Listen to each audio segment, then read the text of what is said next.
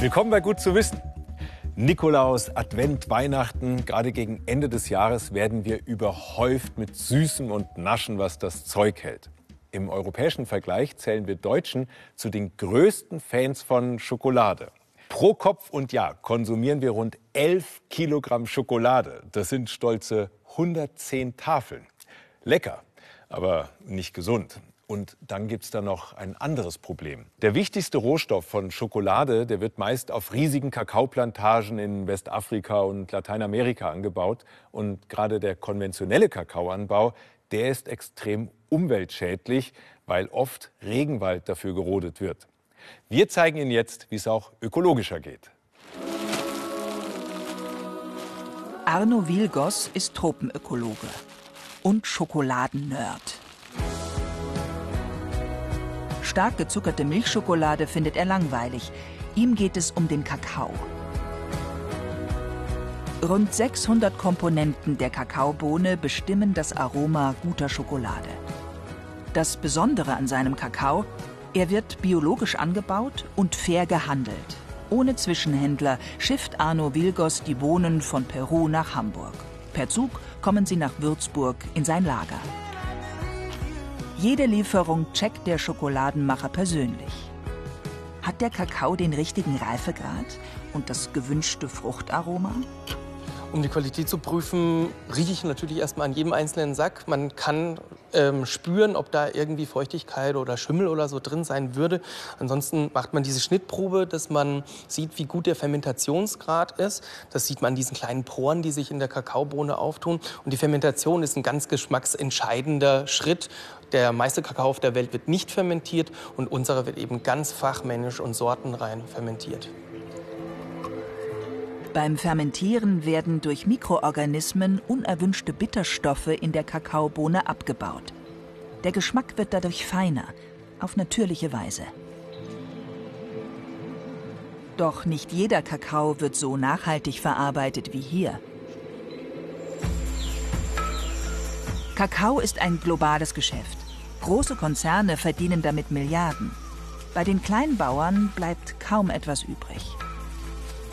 Um die Arbeitsbedingungen vor Ort zu verbessern, hat Arno Vilgos in Peru eine Kooperative ins Leben gerufen. Er zahlt den Kakaobauern Löhne, die weit über Fairtrade-Konditionen liegen. Einmal im Jahr fliegt er selbst nach Peru. In das Tal am Arubamba-Fluss, wo sein Kakao wächst.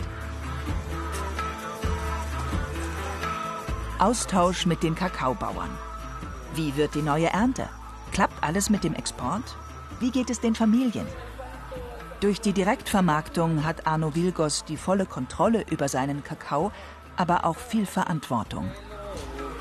Also die Kooperative, die wir ja selber auch mitgegründet haben, die hat bevor sie uns als Kunden hatte, noch nie exportiert. Und da war es ein großer Schritt, die äh, Menschen darauf vorzubereiten, wie sie die Ware eben einpacken müssen. Der Kakao muss vier Tage lang über die Anden bis zum Hafen gebracht werden. Da muss er vernünftig verpackt sein. Und dann die ganzen Exportformalitäten, Ursprungsnachweis und das Biosiegel natürlich. Das muss alles dokumentiert sein. Und diese Exportpapiere zu erstellen, das ist eigentlich ein Job für sich. Arno Wilgos legt Wert darauf, dass seine Firma fair und ökologisch arbeitet. Der konventionelle Kakaoanbau dagegen ist extrem umweltschädlich. Die Plantagen entstehen meist durch Brandrodung von Regenwald. Besuch im Botanischen Garten der Uni Würzburg. Auch hier wachsen Kakaopflanzen. Der Leiter des Gartens, Gerd Fock, beobachtet mit großer Sorge die Zerstörung der Regenwälder, auch durch den Kakaoanbau.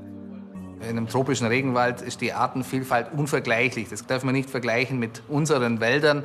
Gerade hier in, in Deutschland, wo wir eigentlich wenige Baumarten haben, haben wir in, in äh, Südamerika zum Beispiel, ist, ist jeder Baum eine eigene Art.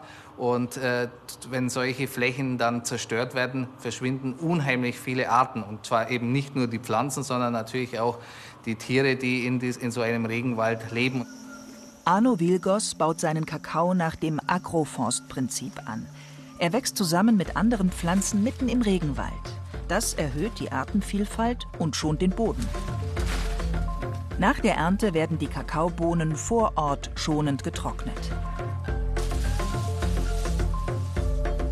Chuncho heißt die Kakaosorte übrigens. Sie liefert weniger Ertrag als die Hybridsorten der Konzerne.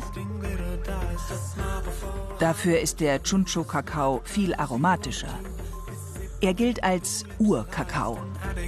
Chuncho ist eine, wenn nicht sogar die älteste Kakaosorte der Erde die wurde noch überhaupt nicht züchterisch verändert von den Menschen. Der wurde eigentlich wegen dem Fruchtfleisch äh, konsumiert. Und deswegen ist er auch so wahnsinnig fruchtig, überhaupt nicht bitter. Und man kann eigentlich die Bohne so essen. Und wenn man aus so einem tollen Kakao dann eine Schokolade macht, dann kann man auch sehr hochprozentige Schokoladen machen, ohne dass sie bitter werden. Gegründet hat er die Schokoladenfirma als Start-up an der Uni Würzburg. Hergestellt wird die Urschokolade in der Schweiz, in einer Fabrik, die sich auf Edelschokoladen spezialisiert hat. Videokonferenz mit dem Schokolatier. Hallo Arno. Ja, grüß dich selbst. Siehst du mich?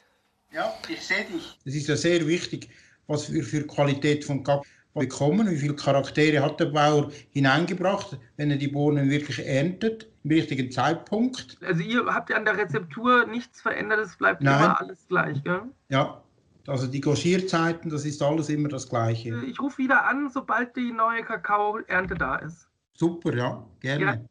Bye bye. Tschüss. Je nachdem, wie das Jahr, wie die klimatischen Bedingungen hat, bringt diese Bohne ein ganz besonderes Geschmacksprofil mit. Und dann ist einfach diese Herausforderung des Chocolatiers, diese Aromen von der Bohne rüber in die Tafel Schokolade zu retten. Und gerade diese Zitrusaromen, diese Fruchtaromen, die sind unheimlich flüchtig. Wenn ich dazu ein bisschen zu heiß röste und ein bisschen zu lange rühre, sind die verschwunden und die Schokolade schmeckt flach und langweilig. Eine Tafel seiner fairen Bio-Schokolade kostet um die 7 Euro. Doch Arno Wilgos ist überzeugt, Schokolade muss wieder Luxus werden. Weniger, dafür besser. Die Grundlage dafür aromatischer, ökologisch produzierter Kakao. Und haben Sie sich schon mal aufs Coronavirus testen lassen? Solche Tests, die kann man ja entweder beim Arzt oder an Teststationen machen lassen. Ich selbst, ich habe das schon mehrfach über mich ergehen lassen. Schauen Sie mal.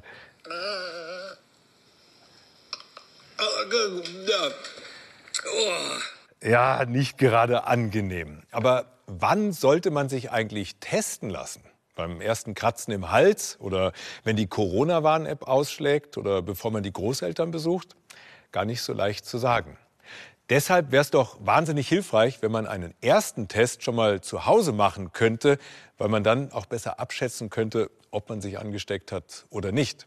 Und tatsächlich könnte das schon bald Realität werden. Und dafür bräuchte es noch nicht mal einen Rachenabstrich, sondern nur eine App und die menschliche Stimme. Ja, mit Hilfe unserer Smartphones und dazugehörenden Apps kommen wir häufig ein bisschen leichter durch den Alltag. Ich bin jetzt hier an der Uni in Augsburg gelandet und hier forscht man an einer ganz besonderen App. Die soll uns nämlich sagen, ob wir an Covid-19 erkrankt sind oder nicht. Und ob und wie das funktioniert, das will ich jetzt herausfinden. An der Universität Augsburg arbeiten Informatiker und Mediziner Hand in Hand. Im März startete das Forschungsprojekt für die App. Hallo, Herr Professor Schuller. Grüß Sie, Herr Peter. Schön, dass Sie Zeit haben. Schön, dass Sie gekommen sind. Vielen Dank. Ja, äh, Sie haben ja schon hier die App bzw. das Handy liegen. Können wir ja gleich mal versuchen. Im Praxisbetrieb später soll der Nutzer einen beliebigen Text in sein Smartphone sprechen. Anhand der Stimme soll analysiert werden, ob man mit dem Coronavirus infiziert ist oder nicht. Jetzt steht da, ich habe so um die 80 Prozent negativ und aber auch einen Rest positiv. Das heißt, so ganz sicher ist es nicht, oder wie? Das sind die Wahrscheinlichkeiten für das Entscheidungsverfahren. Das sagt eben ProAus ganz klar, es ist eine Wahrscheinlichkeit an, die normalisiert ist. Das ist jetzt noch nicht benutzerfreundlich in dem Sinne, das ist ein Prototyp.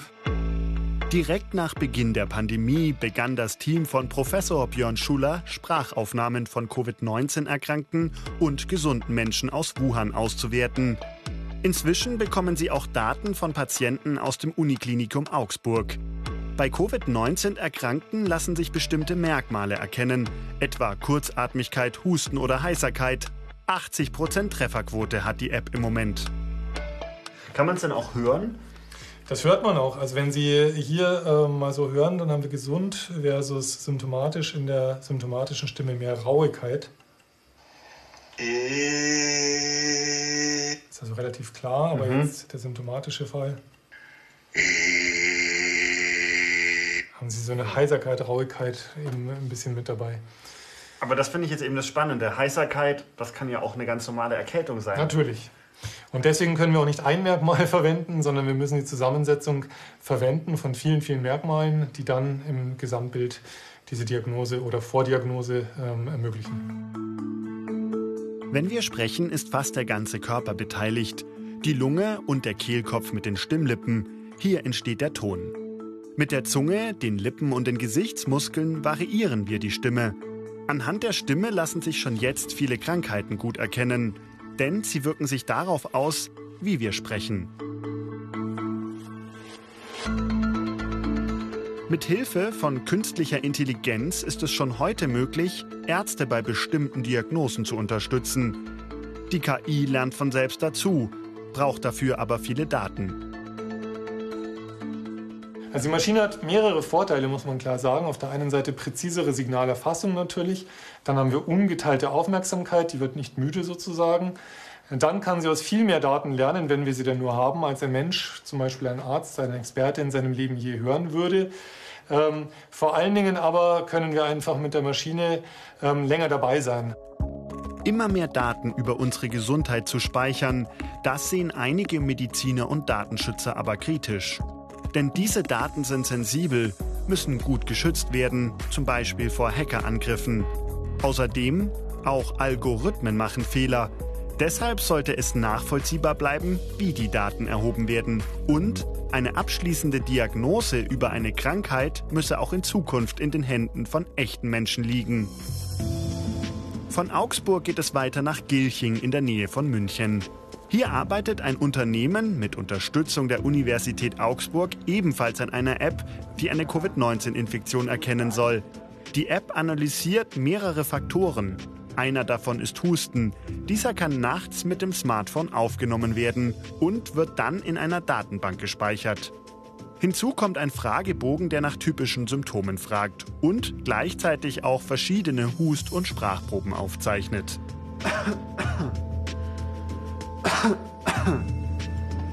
Ah.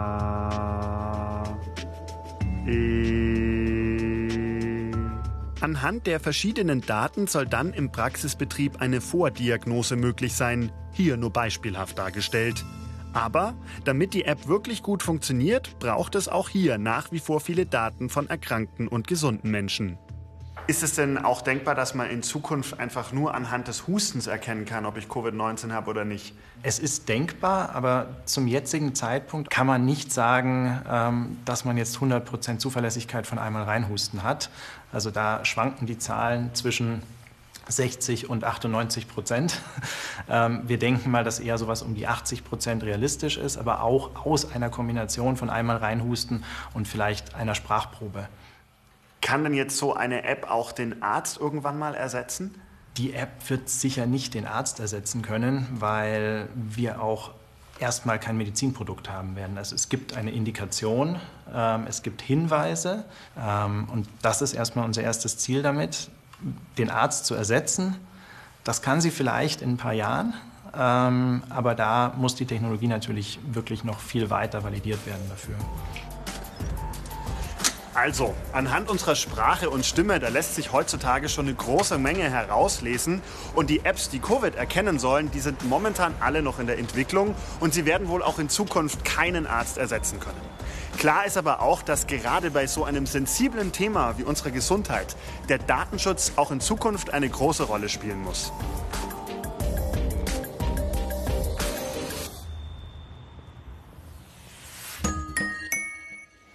Hier in dieser Flasche sind sogenannte effektive Mikroorganismen drin.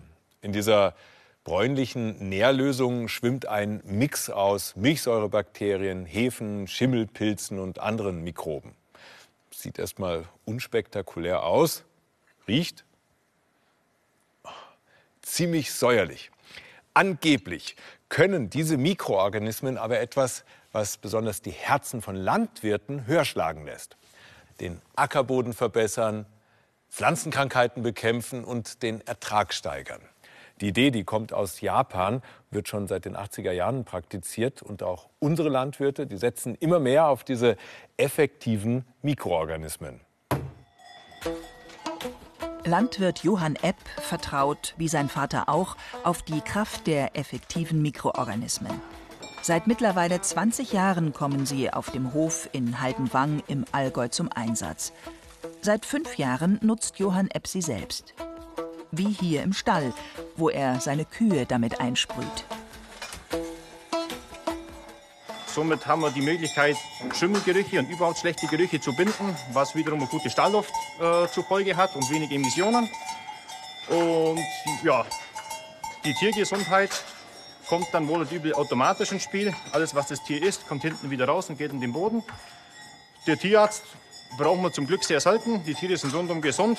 Wir sind jetzt seit fünf Jahren frei von Antibiotika-Einsätzen, was uns unterm Strich sehr viel Geld spart und somit den ganzen Betrieb was sehr wirtschaftlich macht. Aber ob und wie effektive Mikroorganismen funktionieren, das ist wissenschaftlich bisher nicht nachgewiesen. Genau das wollen sie ändern. Kurt Möller und Helmut Sauter, Pflanzenbauexperten am Landwirtschaftlichen Technologiezentrum Augustenberg in Baden-Württemberg. In einer dreijährigen Feldstudie untersuchen sie hier auf Versuchsflächen, wie effektive Mikroorganismen auf den Ackerboden wirken.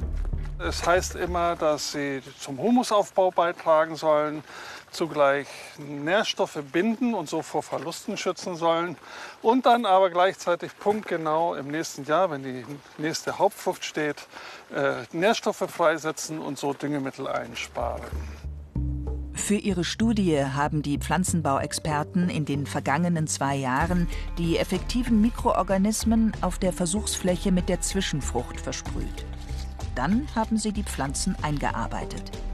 Diese sogenannte Rotte soll den Boden düngen und zugleich den Mikroorganismen quasi als Futter dienen. Mit Boden- und Pflanzenproben wollen die Forscher nun herausfinden, wie sich das Bodenleben verändert hat. Wir würden in der Folge eines aktiveren Bodens tiefere, längere Wurzeln erwarten, dass die Pflanzen aus, aus einem höheren Nährstoffpool aus dem Boden schöpfen kann und dass das insgesamt zu einem satteren, grüneren Bestand führt und dann natürlich zu etwas höheren Erträgen. Und deshalb werden Proben von Pflanzen und Boden gekühlt verpackt und gehen ins Helmholtz-Zentrum nach München. Dort werden sie auf Mikroebene untersucht. Doch Kurt Möllers Prognose ist nicht sehr zuversichtlich. Hier im Feld haben wir eigentlich bisher gar keine relevanten Auswirkungen feststellen können. Also weder auf die Bodenfruchtbarkeit noch auf das Wachstum der Pflanzen und auf die Erträge. Tatsächlich hat das auch Landwirt Johann Epp festgestellt. Deshalb bringt er die effektiven Mikroorganismen nicht mehr direkt auf seinen Feldern aus, sondern nur noch indirekt, über die Gülle seiner Kühe. Johann Epp hat Sorge, dass ihm seine effektiven Mikroorganismen sonst verhungern. Bei der direkten Ausbringung ist es immer so, wir haben da Lebewesen, die sofort Nahrung brauchen, von dem sie leben können und verstoffwechseln können. Ist im Grünland nicht immer gegeben. Und mit der Gülle ist organische Dünger, aber für die Mikroorganismen quasi auch Nahrung, wo sie sofort verstoffwechseln können und somit quasi im Boden umsetzen und sich ansiedeln können. Ortswechsel. Helmholtz Zentrum München. Im Labor der Abteilung für vergleichende Mikrobiomanalysen sind die Proben aus Baden-Württemberg inzwischen angekommen. Bei Mikrobiologe Michael Schloter laufen die Vorbereitungen, um das Bodenmikrobiom genetisch zu untersuchen. Denn wenn die effektiven Mikroorganismen wirken, dann würden sie den Boden nicht nur einmalig düngen, sie müssten sich auch nachhaltig im Boden angesiedelt haben. Und wir würden sie dann in dieser Gesamtgemeinschaft des Bodenmikrobioms auch nachweisen können. Wenn wir sie nicht sehen, dann sind die Effekte, die man misst, reine Nährstoffeffekte, weil mit den Mikroorganismen bringt man ja eine ganze Reihe von Nährstoffen in den Boden rein, die natürlich auch das Pflanzenwachstum positiv beeinflussen. Die molekulargenetischen Analysen können kein verändertes Bodenmikrobiom feststellen. Die Wirkung der effektiven Mikroorganismen? Fraglich. Die Untersuchungen zeigen den gleichen Boden, egal ob mit effektiven Mikroorganismen behandelt oder nicht. Und wenn man sich das nun anschaut, das ist das Bild mit effektiven Mikroorganismen und dann ist das das Bild ohne effektive Mikroorganismen. Man sieht keinerlei Unterschied. Zurück am Landwirtschaftlichen Technologiezentrum in Baden-Württemberg. Dort sieht Forscherkollege Kurt Möller die Sache mit den effektiven Mikroorganismen viel grundsätzlicher. Wo immer wir genauer hingucken, wir oder andere Kollegen in der Schweiz oder von der Land Bayerischen Landesanstalt für Landwirtschaft, wir konnten an keiner Stelle äh, signifikante Wirkungen äh, feststellen und diese Effekte an keiner Stelle reproduzieren. Zumindest in der Landwirtschaft äh, sind sie wirkungslos, komplett wirkungslos. Der wissenschaftliche Nachweis, dass effektive Mikroorganismen funktionieren, er steht weiterhin aus. Landwirt Johann Epp aus Haltenwang im Allgäu stört das aber nicht. In meinem eigenen Betrieb sind die Vorteile und die positiven Effekte auf jeden Fall gegeben und es wird auf jeden Fall alles beim Gleichen bleiben, einfach weil es für mich die wirtschaftliche und gesündere Form ist.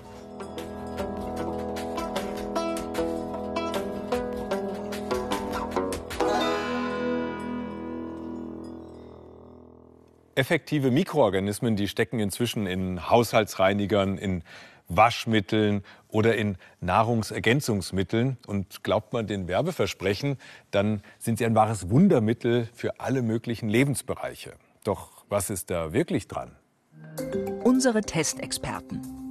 Heike Pietsch, Fachhauswirtschafterin in Augsburg. Sie ist Profi bei allen Fragen zum Haushalt. Reinigen, waschen oder gesundes Essen.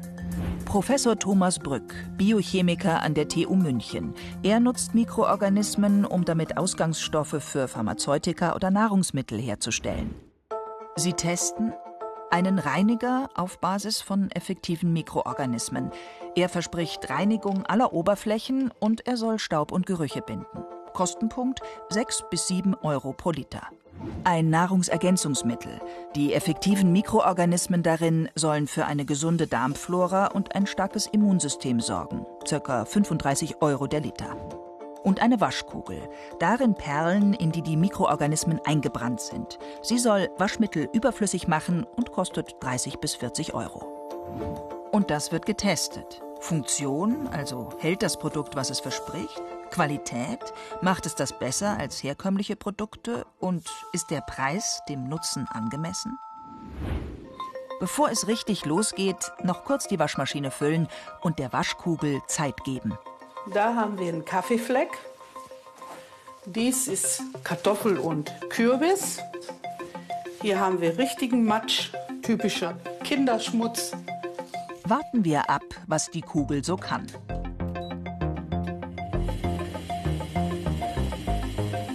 Und dann geht es los mit dem Universalreiniger.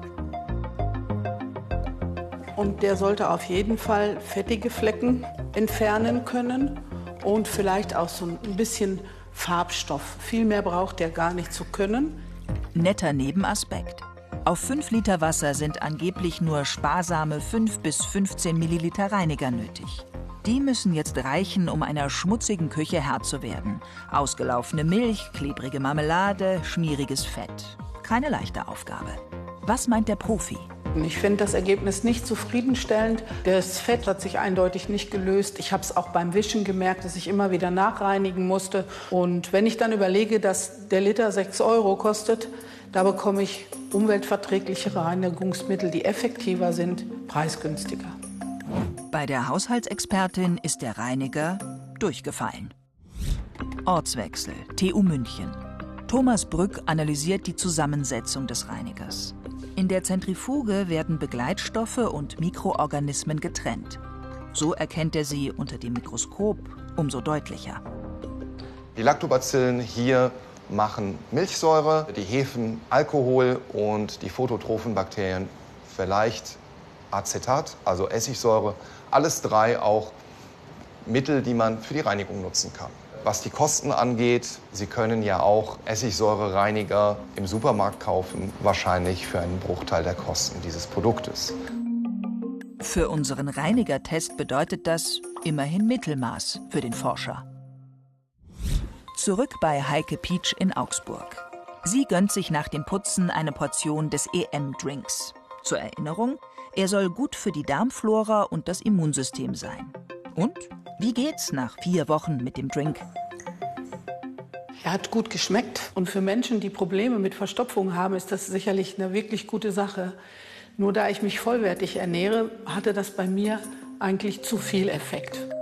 Auch wenn das Nahrungsergänzungsmittel bei der Haushaltsexperte nicht wirkt wie erhofft, ganz durchfallen lässt sie den EM-Drink nicht. Im Labor an der TU München nimmt Thomas Brück auch den Drink genauer unter die Lupe. Unter dem Mikroskop sind auch hier deutlich die Mikroorganismen zu erkennen. Lactobacillen sind die kleinen, während die Hefe eher die größeren Zellen sind und sind lebend. Das ist schon mal gut. Sie produzieren dann Milchsäure, Alkohol und Essigsäure.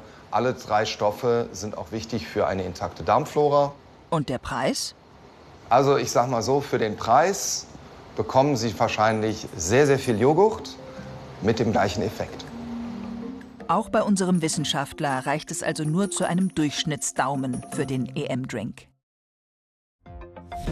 Bei Heike Pietsch in Augsburg ist inzwischen auch das Waschprogramm durchgelaufen.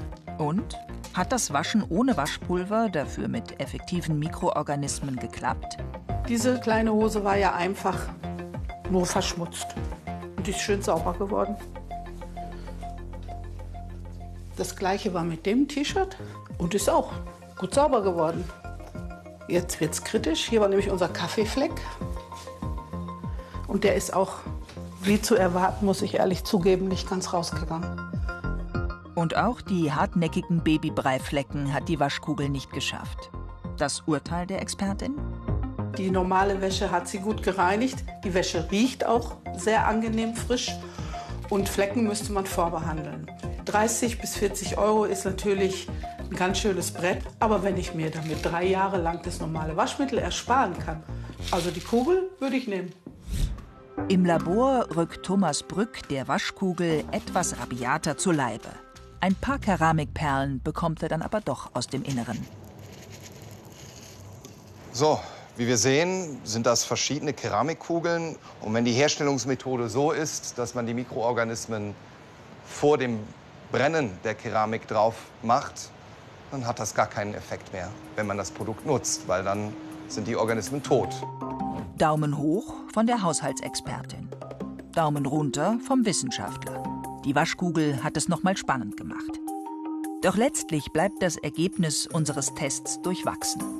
Fazit: Effektive Mikroorganismen im Haushalt kann man machen, muss man aber nicht. So ein Wundermittel, das alles kann, das klingt dann wohl doch zu schön, um wahr zu sein. Ich widme mich jetzt lieber nochmal unserem ersten Thema heute, der Schokolade, weil ich es irgendwie schaffen will, diese beiden Herren hier Corona-gerecht mit meinen Kollegen im Studio zu teilen, damit auch in diesen Zeiten Adventsstimmung aufkommt. Also, danke fürs Dabeisein und bis zum nächsten Mal.